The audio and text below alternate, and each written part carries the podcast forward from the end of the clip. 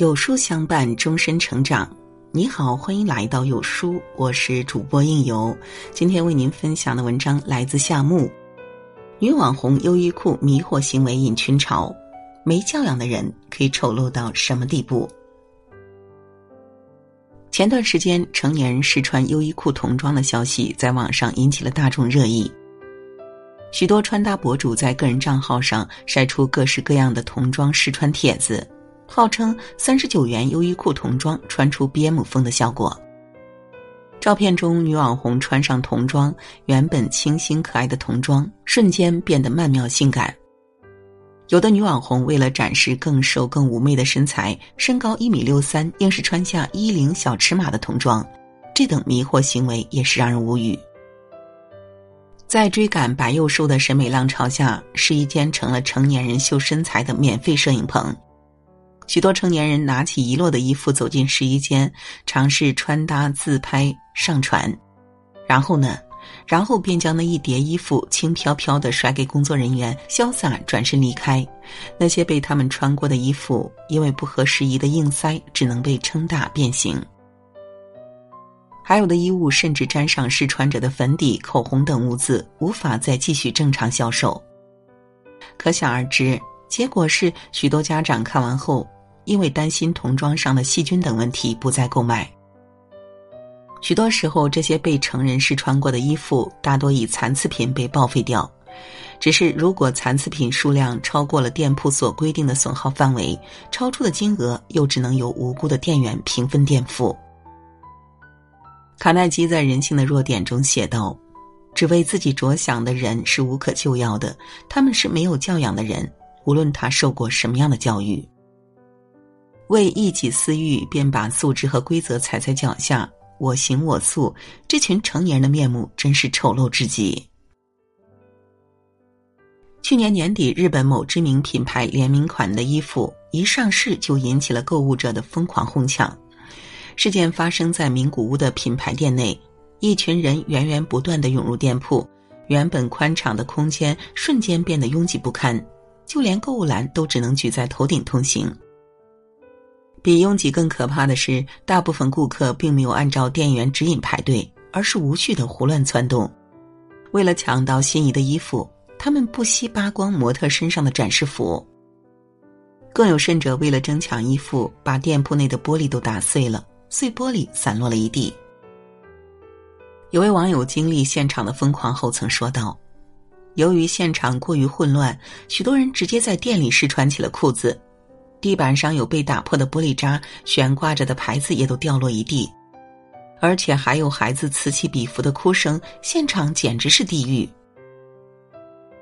真的太可怕了，难以想象，仅仅一件衣服就让人看透了一个人骨子里的恶。他们可以无视公共场合的基本礼节，无视商家的损耗，甚至可以无视他人的人身安全。哲学家洛克说。在缺乏教养的人身上，勇敢就会成为粗鲁，学识就会成为迂腐，机智就会成为逗趣，质朴就会成为粗鲁，温厚就会成为谄媚。没教养的人又一次刷新了我的三观。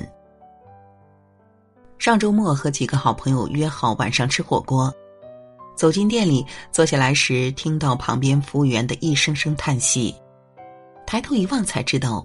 一位服务员正准备收拾一个刚用完餐的桌子，只见桌子上一片狼藉，各种调味料瓶子敞着大口，使用过后也没有及时关上，盛过汤底油腻腻的勺子随意的放在桌子上，还有一个小碗不知怎的整个泡在火锅汤里，还有桌子底下随处可见使用过的纸巾。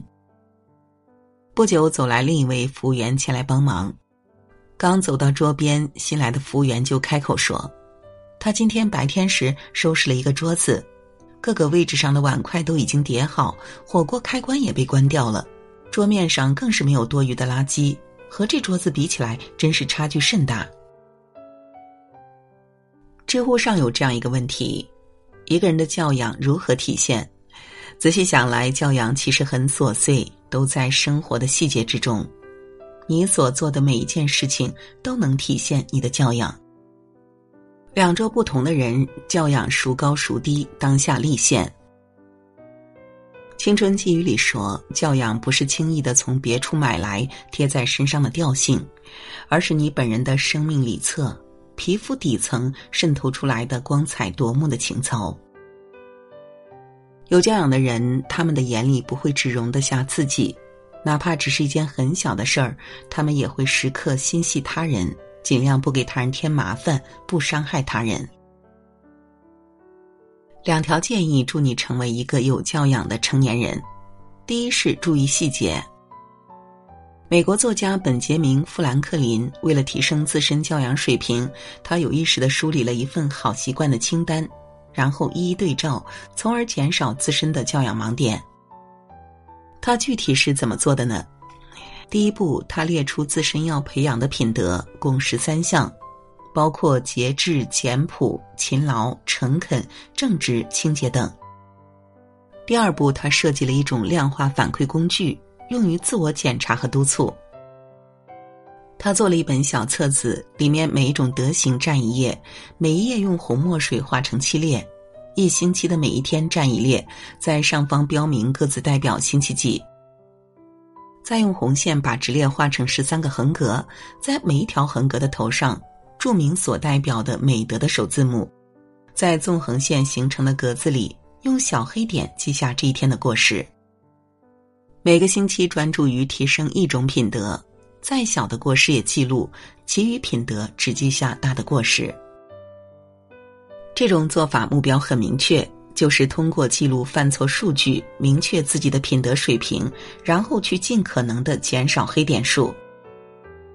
每十三个星期一个循环，一年循环四次，如此反复，这本品德手册慢慢黑点数就会减少。